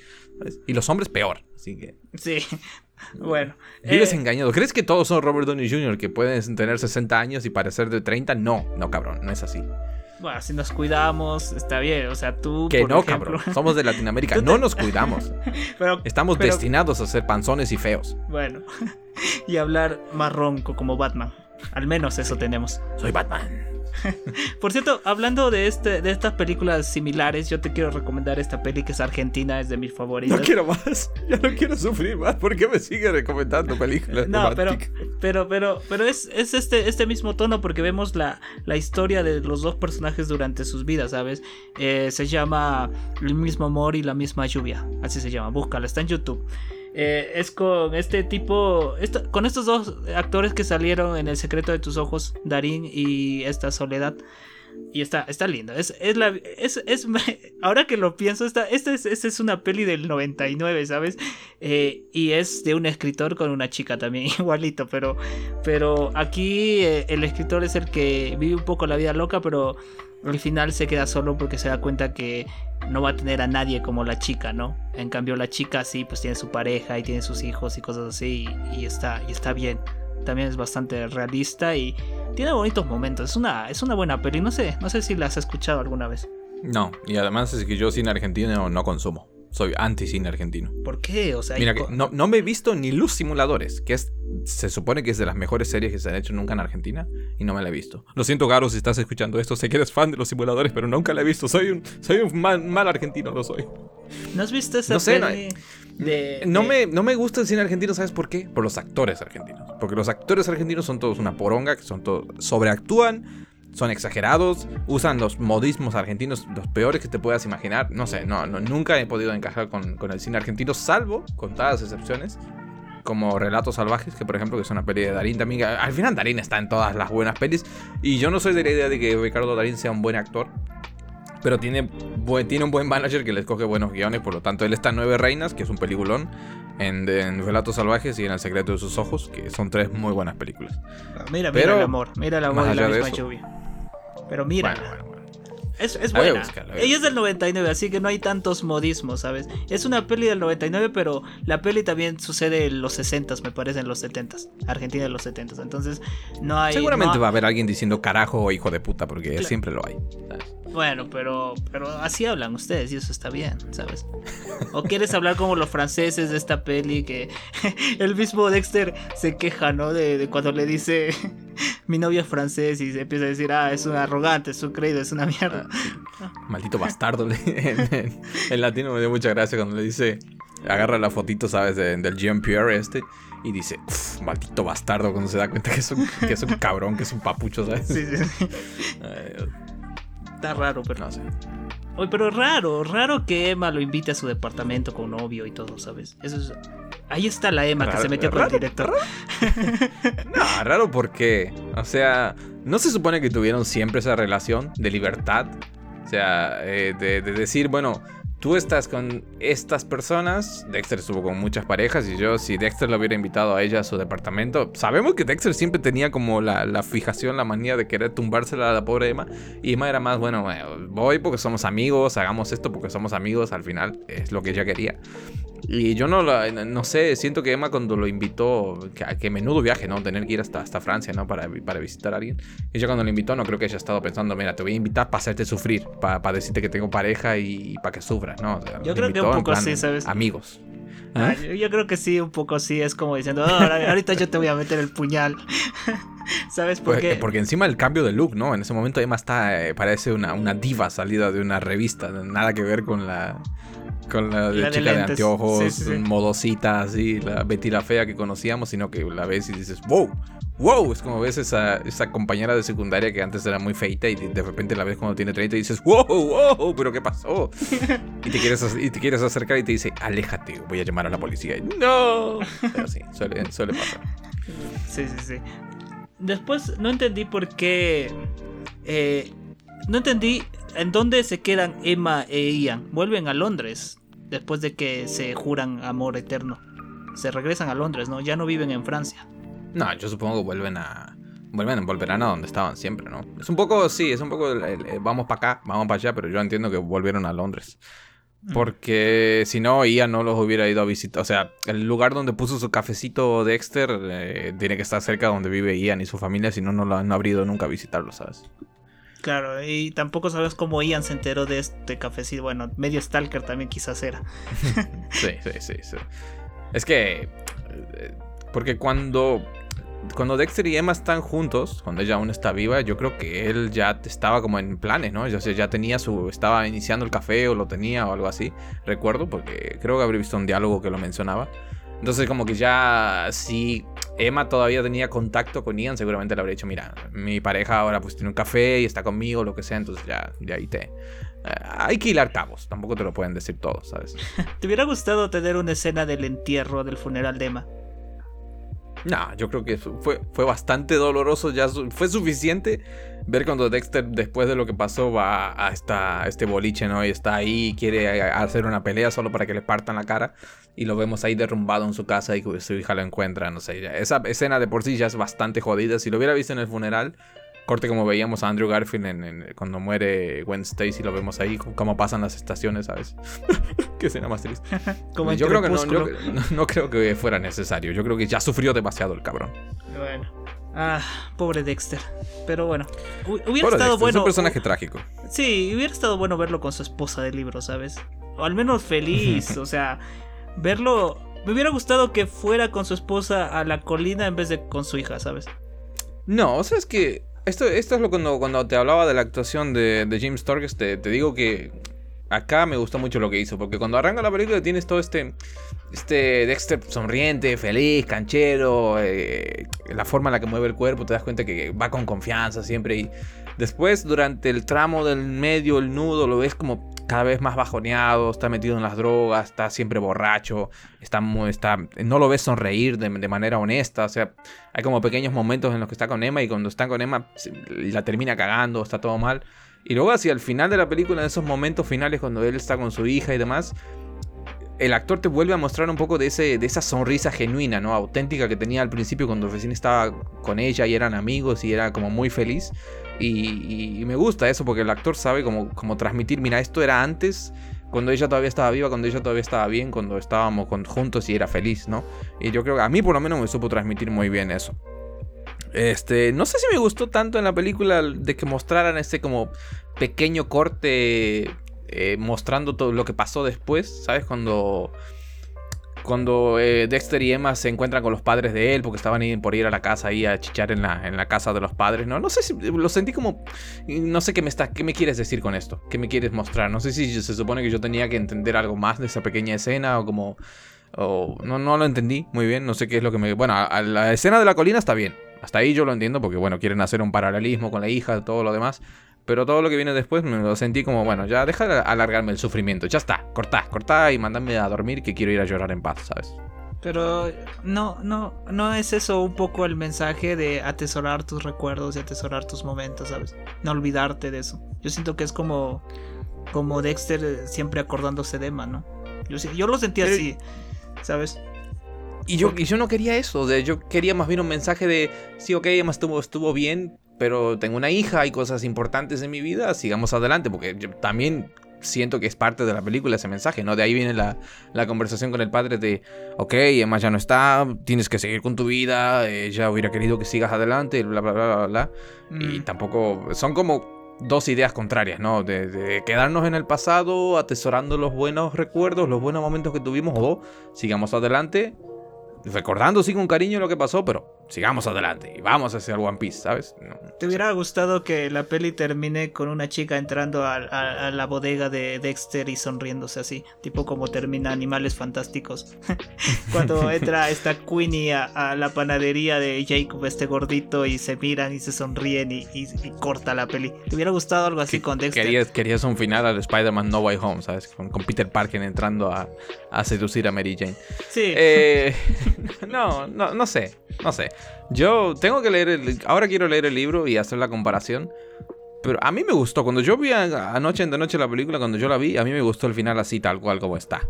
No te diría que me quiero que cambie nada. Porque es un final abierto. El espectador puede decidir, mira, Dexter después de esto se, se volvió a casar. O Dexter después de esto. Es como que están las dos vías, ¿no? ¿Quieres creer que Dexter fue fiel a lo que sentía por Emma y nunca se volvió a casar con nadie, se dedicó a criar a su hija y fue así hasta el final de sus días? O, opción B, eh, dejó atrás lo que sentía por Emma o simplemente lo hizo a un lado y se dedicó a buscar otra pareja y a ser feliz o, y ya está. ¿Sabes? Son como, ¿qué quieres creer? Depende de lo que, lo que vos seas, cómo seas, a lo mejor quieres creer una cosa o la otra. Digamos. ¿Tú qué a lo mejor por eso quitaron la escena de, de, ver a Dexter con su pareja. A lo mejor, no sé, pensaban que era mejor así, más ambiguo. Ya, ¿y a ti qué te gustaría? ¿Tú qué piensas? Yo creo que él. Yo, personalmente, si, fue, si yo fuera Dexter, seguramente diría: Me voy a quedar aquí para siempre. Ya está, ya, ya. Ya he vivido mucho, ya he tenido parejas, esposas, ahora esposa muerta, soy viudo, ya, ya no quiero saber más de la vida. Ya déjame en paz. Me voy a dedicar a criar a mi hija y, si alguna vez algo pasa por lo que sea, bueno, que pase, pero no voy a andar buscando activamente estar con alguien más. pero, yo creo que esa es mi manera de ver las cosas. Mm. No sé vos qué hubieras hecho en el, en el caso de Dexter, cómo lo hubieras continuado. Yo también hubiera continuado así, pero nunca hubiera estado cerrado a la idea de enamorarme de alguien, ¿sabes? Me hubiera gustado conocer gente, me hubiera gustado, pero no a lo loco como antes, ¿no? Pero eh, conocer a mis clientes, quizás hablar con ellos, no sé, cosas así, hacerme amigo de los del barrio, cositas así, ¿sabes? Así, me hubiera gustado ser sociable. abuelo on, ¿sabes? Sí, me hubiera gustado ser sociable. Y bueno, aparte, si fuera Dexter, sería un modelo aquí en Perú, ¿me entiendes? Te adorarían. Todos irían al bar solo para verte a ti, ¿sabes? Claro, ¿me entiendes? Es como cuando Comi tiene un, restaurante en la escuela y todos van por ella, bueno, lo mismo. Sí, igualito. Pero bueno, aunque, en el, libro es feo, así que pues en el libro creo que no, no lo hubiera pasado tan bien. Tienes que hacer la versión, la versión Latinoamérica. ¿Sabes cómo estás como casado con hijo que se hizo aquí en Argentina, que es la versión de la, de la comedia este, norteamericana? Pues lo mismo. Te haces un, el mismo día, eh, pero en versión Latinoamérica. No me sorprendería que Netflix saque algo así, ¿sabes? pero sería de Argentina. Netflix es. Todas las pelis latinas de Netflix son de Argentina, ¿no? ¿Sabes que esto es totalmente off topic, ¿no? Pero ya que hablamos de Netflix y Argentina, que hace poco vi un video de Lonrod, no sé si lo conoces, que es un youtuber que subió un contenido, bueno, subió un contenido muy este, jodido para YouTube, porque tenía un humor como muy escatológico y era súper, súper exagerado siempre. Y como que Netflix lo contactó y le dijo, ¿sabes qué? Quiero que, queremos que hagas un sketch sobre Cobra Kai, ¿sabes? La, serie esta de, Karate Kid. Y, pero haz que sea Latinoamérica, haz que sea tercermundista. Y Lonrod agarró, hizo un sketch y, y los de Netflix lo llamaron, oye, le dice, esto la gente no lo va a entender, porque él es mexicano, ¿no? Y todo decía chingados y, ¿sabes? Sus típicos modismos. Y él hizo otra versión y dijo, bueno, esta está mejorada, ¿no? Eh, lo ha hecho mejor. Y dijeron, no, no, ¿sabes qué? Vamos a encontrar a alguien más porque tu producto no, no cumple nuestros estándares. Y luego hicieron una versión ellos y era la versión totalmente argentina, ¿sabes? Con modismos argentinos, con chistes para Argentina. Y Lonrod decía, carajo, me, me, me, rompí el culo haciendo esta mierda para que, y me decían que no lo iban a entender porque la gente de Latinoamérica no entiende los modismos mexicanos y hicieron esto que es argentino, que es como peor, ¿sabes? Y digo, bueno. Claro. Así que no sé, parece que los de Netflix están controlados por argentinos seguramente. Sí, eso es lo que siempre he pensado, que, que todo es Argentina ya. Es que somos el mejor país del mundo, ¿qué te puedo decir? Bueno, debes ir ya a Netflix, tú, ¿sabes? A que te pongan un papel de colegial. Ya tienes 30 años, ya estás en la edad para. ya estoy calificado, sí. Ya estás calificado un poco, de, un poco de maquillaje y quedo de 16 otra vez, ¿sabes? Claro. Lo que pasa es que la, voz no me ayuda, ¿sabes? Yo no puedo llegar al aula y decir: Hola chicos, ¿qué tal? ¿Cómo están? Tengo 16 años, ¿sabes? No, bueno, no creo que nadie me crea. Pero, pero puede ser un chico que habla con señas, qué sé yo, ¿me entiendes? sí. soy, voy a ser con mis años. La versión Latinoamérica y fea. bueno, podría ser. Bueno, ya está. pero ya está. No sé, ¿Te queda algo más de la película? Yo creo que hemos hablado suficiente ya. Es una muy buena peli. Resumiendo, el, resumen general de la película es muy buena. Eh, eh, mm. es, es madura, es realista. yo creo que pocas veces he visto una historia tan real. Una, una historia romántica real en el sentido que, que, la vida es así. La vida te golpea cuando menos te lo esperas con un accidente, con, con como quiero comerme tu páncreas sin hacer spoilers, te golpea con eso. Pero, pero también existe el amor en el mundo real. Y esta película creo que tiene un poco de ambas cosas. Y, eso la hace bastante, bastante única y muy buena en general. Así que yo, si alguien no la ha visto, si ha llegado hasta aquí y dices, eh, no me parece. No, mírala, mírala porque se merece que, que, le eches un vistazo. Sí, sí. Y te va a dejar un mensaje. A mí me gusta cuando las pelis me dejan un mensaje. Y, y a veces me acuerdo del mensaje y recomiendo la peli y así, ¿sabes? Porque es, esas son las cosas que se te queda de una peli. Al menos para mí, ¿sabes? Y eso está bien con esta peli. La verdad yo cuando escuché la peli pensé que iba a ser como una de estas de Adam Sandler, ¿sabes? que bueno, que no pasa nada, pero esta peli como dices tiene su complejidad y creo que si te identificas con uno de los personajes, te identificas bien, ¿sabes? No te identificas superficialmente, sino dentro de un ámbito más personal y eso está genial. Yo siento que eso es, ese es el, eh, la, mejor bondad que tiene esta peli. Por ejemplo, yo me identifico mucho con Emma. Creo que todos nos identificamos con Emma. No sé si hay alguien que se identifique con Dexter, pero... Es difícil. Pero, porque no somos millonarios, pero sí. Sí, pero Emma es bastante realista y eso está lindo. Eso está lindo. Esos personajes me gustan mucho. Pero bueno, ya está. qué puntuación le das? Yo le doy unos sólidos 4,5 umpalumpas. Dentro, como te digo, para mí esto ya es muy personal y ese es más una vena cinematográfica que tengo de decir, bueno, me pareció el nudo un poquito pesado, le sobran unos cuantos minutos y a nivel de banda sonora me pareció muy, muy meh, muy... Eh, pero, pero poco más. O sea, a nivel de, guion e historia me parece que está bien. Es, es, un concepto muy interesante para hacer una película, eh, para enfocar una película. Y a nivel de, de actuaciones, ¿qué puedo decir? A mí me gustaron los dos. Una lástima que, que no hemos visto. Yo no, no, he visto mucho de Anne Hathaway, ni, ni mucho menos de Jimmy Sturge. Anne Hathaway, bueno, la hemos visto en Interstellar, un poco con Nolan, en El Caballero Oscuro, en Batman y, y alguna cosita más, ¿no? En El Diablo Visto a la Moda. Pero a Jim, que es un chabón que en la película vos decís, este chabón tiene carisma, ¿no? Podría protagonizar, podría ser en vez de Chris Evans, se podría haber sido él el Capitán América. Tiene ese, ese porte de, tipo carismático. Pero, pero no sé, no sé. Es una lástima. Lo, lo ves como el hombre antorcha del USM. Lo veo como. Sí, podría ser, ¿no? Pero ya está bien. Ya, ya, imagino que ya estará grande el chabón a estas alturas. Como te digo, la única peli que podría haber visto de él, que es esta, esta La Geotormenta de Gerard Butler, no, no, no la vi. Y la, la, voy a buscar ahora. Tengo ganas, hace, tiempo que tengo ganas de verme una peli de estas de, con muchos efectos especiales de, catástrofes a los 2012. ¿Por qué no ver esa película? Y de paso veo al amigo Jimmy ver cómo, cómo está a día de hoy. Claro, seguramente está un papucho, porque este tipo seguramente se conserva mejor que nosotros. Hay gente que envejece bien, sí. parece, que, parece que se meten en formol y salen únicamente cuando tienen que ir a filmar, ¿sabes? Corte soldado de invierno los tienen en hielo y los sacan únicamente para eso. Sí, hay que comparar si se ve como el Dexter de la edad de él, ¿sabes? De esta edad, porque debe tener la edad mm. que tiene ahora Dexter, ¿sabes? Pero en la película no tiene mucho maquillaje ni nada para, para aparentar, o sea, si vos lo ves en la película cuando se supone que tiene 40, 42 años, es nadie puede pensar que esa persona tiene 42 años. Yo ahí le doy 30 con barba y ya está. a mí me ves y dices, este cabrón tiene 35. Y si me dejo la barba, este cabrón tiene 64, ¿entiendes? Entonces se me notan los años, digamos, pero a él no. Pero sí, lo voy, a, voy a hacer ese ejercicio para ver, ¿sabes? Y decir, Anne Hathaway está igual, la cabrona. Yo vi hace poco por encima la película esta que tiene con, con el tipo que hace de Mordo, con el moreno este. Y que es eh, Amor en tiempos de COVID. Y está igual, está igual. No sé, no envejece. Amor es un poco Will Smith, ¿sabes? Así se llama la película. Te puedes imaginar que la película es una puta mierda. Ni siquiera hace falta que, te diga que es una mierda porque sí lo es.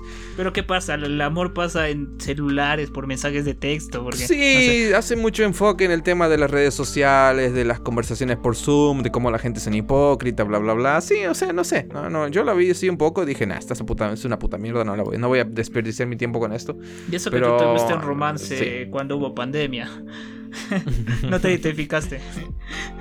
Nah, pero eh, eso es una mamada. O sea, digamos que desde que existe la, comunicación por mensaje, por teléfono, ya... Eh, ¿Cuánto ha cambiado? Las, relaciones, a distancia ya eran una cosa antes de la pandemia y ahora es lo mismo, ¿sabes? Y, aparte que la gente nunca respetó. Aquí en Argentina, por lo menos, la pandemia duró un mes, dos meses de pandemia estricta. Después de eso ya todo el mundo era fera, orgías ahí, en un elevador había 30 personas. Eh, no sé.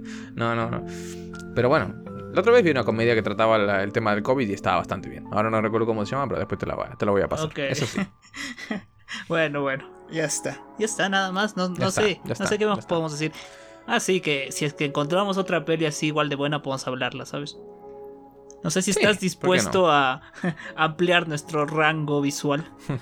En ese a sufrir. Más, más bien tienes que preguntarme si estoy dispuesto a sufrir. Yo, es lo que te digo siempre, o sea, no es lo que decíamos anoche, ¿no? O sea, no nos debatíamos acerca de si esta clase de películas, pero al final yo soy un cinéfilo, me considero más yo más que otaku, que una persona que consume anime o más que una persona que, que, consuma series o lo que sea, me considero más, primero un gamer que juega videojuegos y segundo una persona que ve películas. Antes, antes de todo esto yo era más una persona que veía muchas películas. Por eso, por eso siempre tengo los actores a mano y más o menos los directores. Me preguntas quién diría, bueno, te voy a decir así.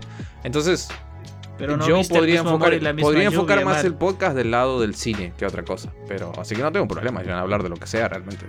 Sí, podríamos hablar de Emily o Emily, que no la vi hasta ahora, pero siempre me jodes con eso.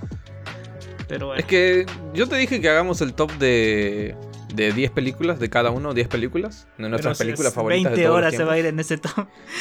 Nah, pero lo hacemos en tres partes, o algo así. Hacemos un tipo, parte parte uno, tres películas cada uno, así una, una reseña cortita, y estaría divertido, creo. Mira, ahorita hemos hablado tres horas de esta peli. ¿Crees que vamos a hablar a ver, tres películas? Vamos a ver cuánto llevamos. Una hora y media llevamos, a puta mía. Siempre igual, ¿eh? Siempre igual, cabrón. Te digo, hagamos un programa cortito de chill. Es más, yo le dije a mi amiga, le digo, vamos a hacer un programa y lo vamos a hacer cortito para que, para que no te aburras, ¿sabes? Porque al final hay gente que, pues, no quiere estar una hora y media y no habla. Lo hicimos de hora y media.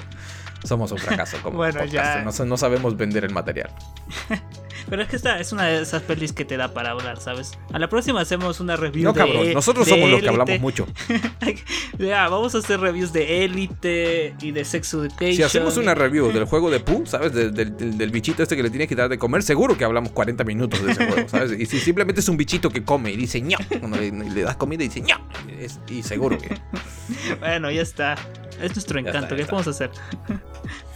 Bueno, listo, gente. Espero que nos escucharon, que se lo hayan pasado bien, que se hayan divertido. Yo creo que ha quedado un buen programa, divertido, bonito. ¿Qué más quieren? ¿Qué más quieren? Y hemos hablado de, nuestras vidas, eso es lo importante. El chisme está ahí. Hemos, hemos contado todos nuestros chismes. Ya, ya no tengo más chismes, ya no me pregunten más porque ya, ya se acabó. Mi vida amorosa se acabó ahí, así que no, no, no hay más. No, vamos a, cuando hablemos de otras pelis, va, va a salir más vida del tío, no se preocupen. Sí, saldrán las orgías que tuve, no se preocupen. Sí, sí. Nada, quédense a la espera porque seguramente la semana que viene, bueno, volveremos seguramente con Que ya se estrena, ¿no? La semana que viene, ¿cuándo se estrena? ¿El 7 u 8 por ahí? Ya, ya, ya está ahí, ya está. Ya puedo sentir el trueno en mis nalgas, así que seguramente volveremos con eso.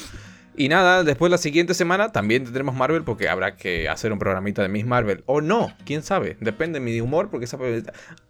¿Qué nos está pareciendo Miss Marvel antes de cerrar? No tiene nada que ver, pero ya que estamos aquí hablando de esto, terminemos con el programa con eso. Eh... Solo voy a decir, mm, ¿sabes? Ah, eso suena como un 6, me parece. ¿eh? Sí, la verdad es que la serie está siendo flojita, flojita. De lo, de lo peorcito hasta ahora, pero bueno. Nada, gente, yo me despido. Les dejo con Cabo para que les diga lo de siempre y nos vemos. Sí, sí, Inscríbanse en nuestras redes sociales, el Rincón Geek en todas partes y nada, nos vemos. Denos dinero, mucho dinero. Sí, sí, sí.